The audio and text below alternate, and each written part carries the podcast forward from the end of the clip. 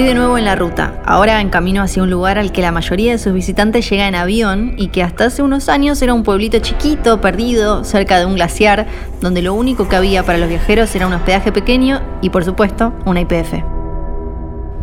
Llevo algunos días bajando desde el norte de la Patagonia, viendo cómo el paisaje del otro lado del vidrio del auto cambia a medida que avanzo por estas rutas solitarias.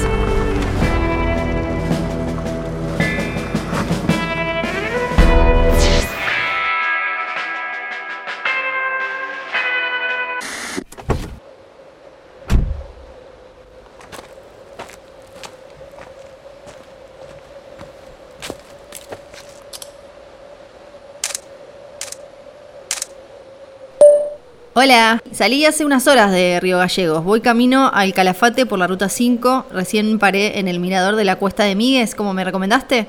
El cielo ahora está clarito, así que desde acá veo el lago argentino y también los cerros Fitzroy y Torres. Es espectacular. Gracias por la recomendación.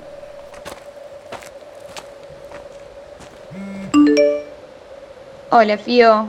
Qué bueno que te gustó. Sí, ese camino es hermoso. Espero que hayas cargado las camperas de invierno y los bastones para caminar, porque acordate que en la zona de los glaciares suele hacer mucho frío y además puede llover en cualquier momento. Ah, y si andas mucho en la ruta, yo siempre cargo Infinia, porque rinde mejor.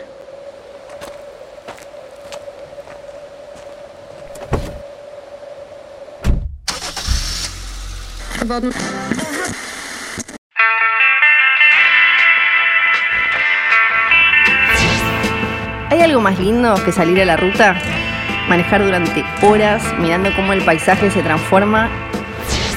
Las voces de la radio se confunden con nuestros pensamientos. Una vez alguien me dijo que cuando viajamos por la Argentina, viajamos hacia nosotros mismos. Los viajes son los lugares que conocemos, pero también las personas con las que nos cruzamos. Y tanto en las grandes ciudades como en las rutas más desiertas, donde hay una historia, hay una IPF. La aventura no empieza cuando arrancamos el auto, sino mucho antes, cuando la planeamos. El viaje comienza con los consejos de lugares para comer, dormir o sacar una foto. Y por eso, cuando escuchamos una audioguía de IPF, ya estamos viajando. Mi nombre es Fiorella Sargenti y yo también estoy en viaje. Próximo destino es el Calafate y los glaciares.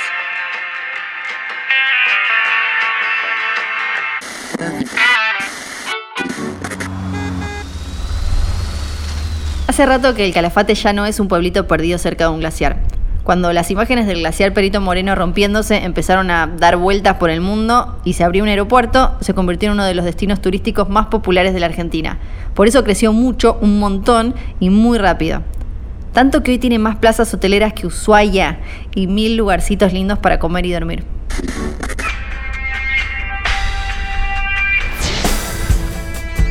Me voy a quedar cinco o seis días en esta zona de Santa Cruz y vengo cargada de cosas para hacer.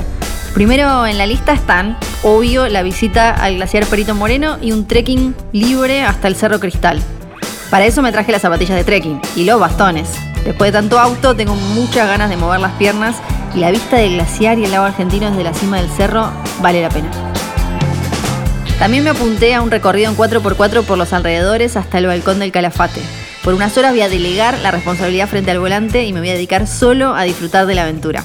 Según me contaron, las mejores partes del recorrido son la parada en el laberinto de piedra, donde el paisaje es casi lunar, muy ciencia ficción, y la zona donde están las concreciones, unas rocas esféricas muy zarpadas que existen en muy pocos lugares del mundo y que están acá desde hace millones y millones de años, cuando la Patagonia era el fondo del mar.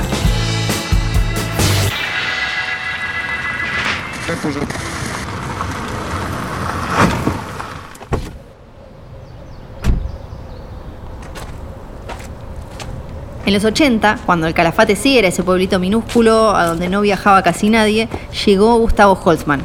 Su historia es parecida a la de muchos por acá. Llegó desde Buenos Aires a trabajar un tiempo, pero nunca más se quiso ir. Me vine a charlar con él porque me contaron que organiza unas cabalgatas increíbles por los alrededores del Calafate y yo sí que esto no me lo puedo perder.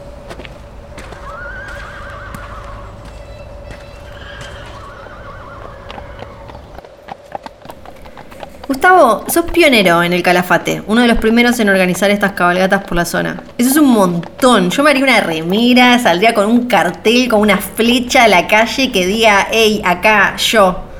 Sí, tal cual, es un montón, creo que para mí también. Eh, pasa que uno como que vive el día a día y, no cae en consecuencia, ¿no? A mí como anécdota me pasó que eh, a mí me llaman el chabón, ¿viste? Porque cuando vine hace de año 86, hace treinta y pico de años que vine acá. Entonces yo le decía a la gente chabón porque no conocía su nombre. Vivían en Calafate 1500 personas. Entonces me veían venir y me decían, ahí viene el chabón, decían, ¿viste? ¿Qué significa para vos salir a cabalgar?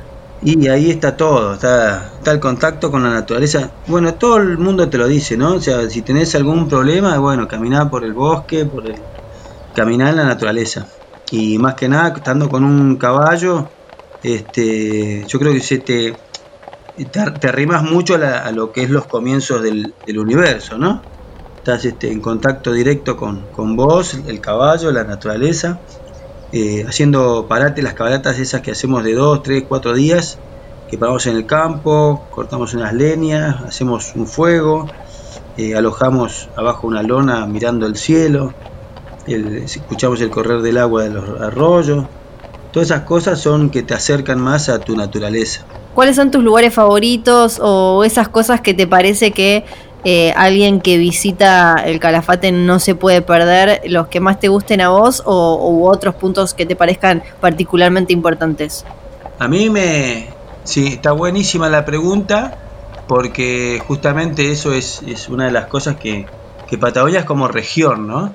O sea, te puede impactar el glaciar, buenísimo, pero vos los caminos, que por ejemplo, no sé, de acá a, Chaltén, vos esos 220 kilómetros son hermosísimos. O sea, es un camino que es para disfrutar con los ojos abiertos cada lugar, cada cañadón, cada, el río, las montañas. Es alucinante. O sea, yo acá, acá los, yo, la experiencia mía personal, yo no viajé mucho por el mundo, muy poquito. Fue Europa, algo de Brasil, pero muy poquito viajé pero la gente que viajó por todo el mundo, imagínate que cuando llegó acá a Calafate ya recorrió desde Australia, Canadá, Alaska, ¿viste? Y después vino acá. Y te dicen ellos que este es el lugar más alucinante en colores que vieron. Y lo dicen ellos, ¿entendés? Uno queda, ¿viste? Porque ves amplitud. Yo sé que vos sos de Ushuaia, yo fui a Ushuaia. Pero Ushuaia, vos ves las montañas cerquita y está todo como más cortado, ¿viste? La visión, no, tienes amplitud por el monte y todo eso. Acá vos ves, eh, que el lago tiene 1560 kilómetros cuadrados y prácticamente lo ves todo. O sea, te pones un morrito así y ves a tu alrededor cientos de kilómetros. Y eso yo creo, creo que impacta, ¿viste?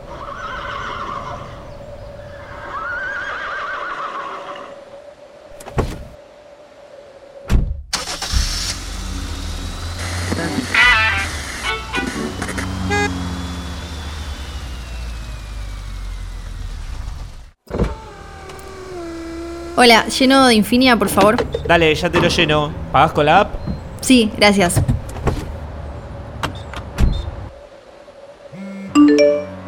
Hola Fío, che, vi en tus redes que andás por el Calafate.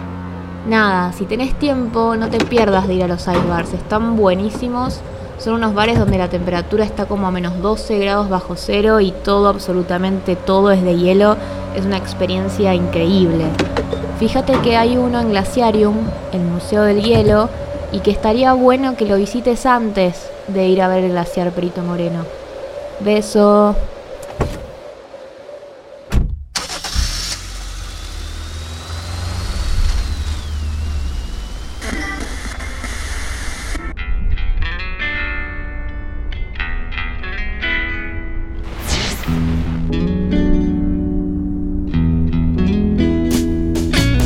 La Argentina hay 45 parques nacionales y ahora mismo yo y este auto con el que vengo moviéndome por la Patagonia estamos viajando hacia uno de ellos, el Parque Nacional Los Glaciares.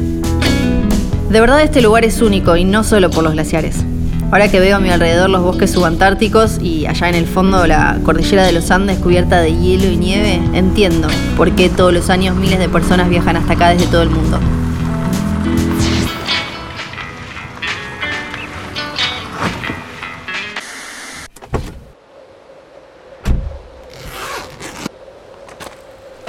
En el parque hay tres glaciares. El más famoso es el Perito Moreno.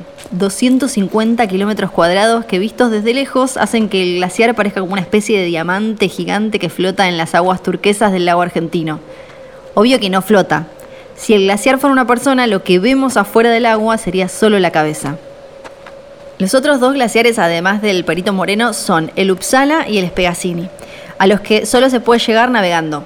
Nada más pero al Perito Moreno podemos llegar caminando. Primero hay que recorrer en auto los 80 kilómetros desde el Calafate, después pagas la entrada para entrar en el parque y bajás caminando hasta una pasarela de madera que está justo, justo, justo enfrente del glaciar.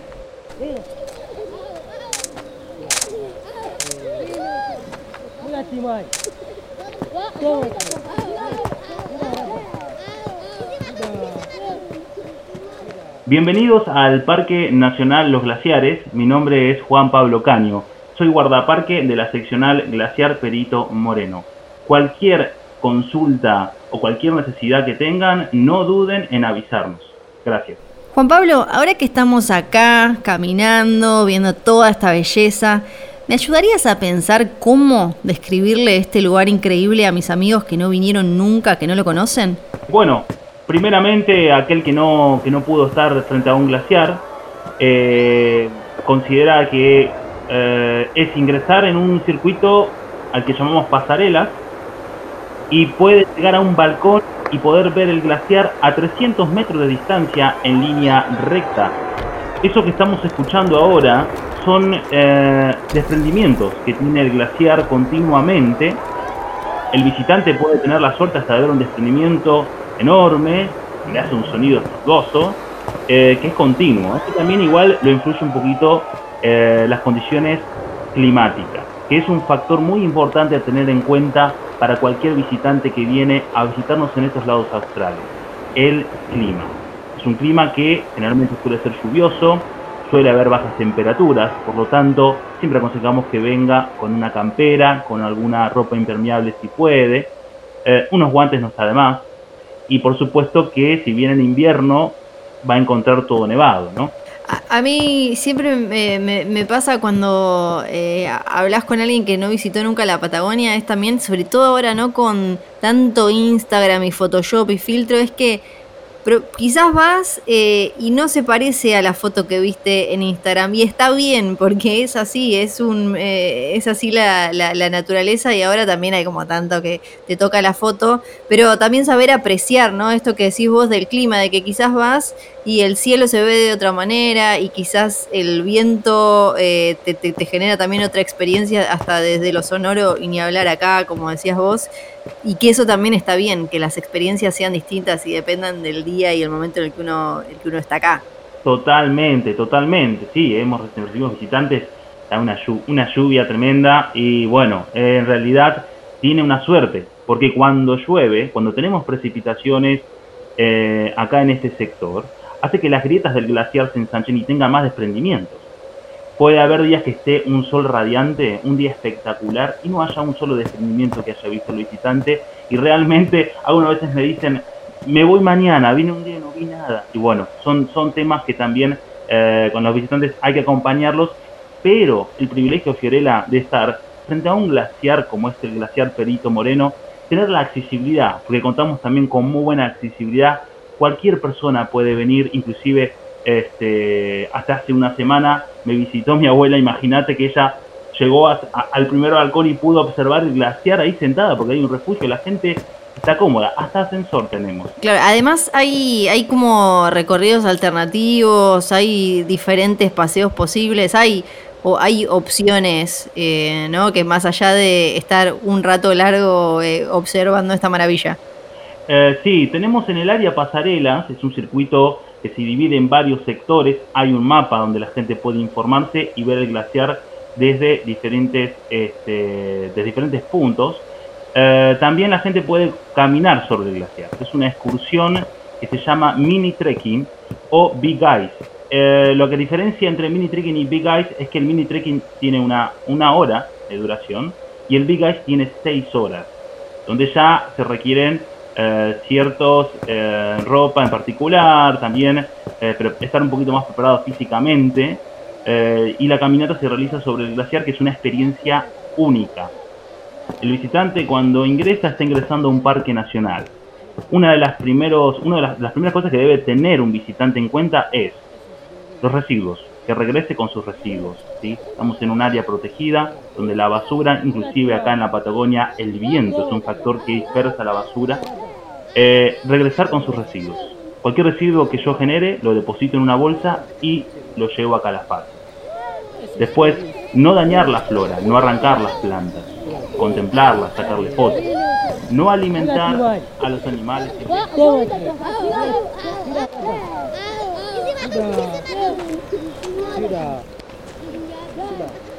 Hola, sí, quería reservar una excursión para hacer trekking sobre el glaciar. ¿Para mañana tenés algún lugar?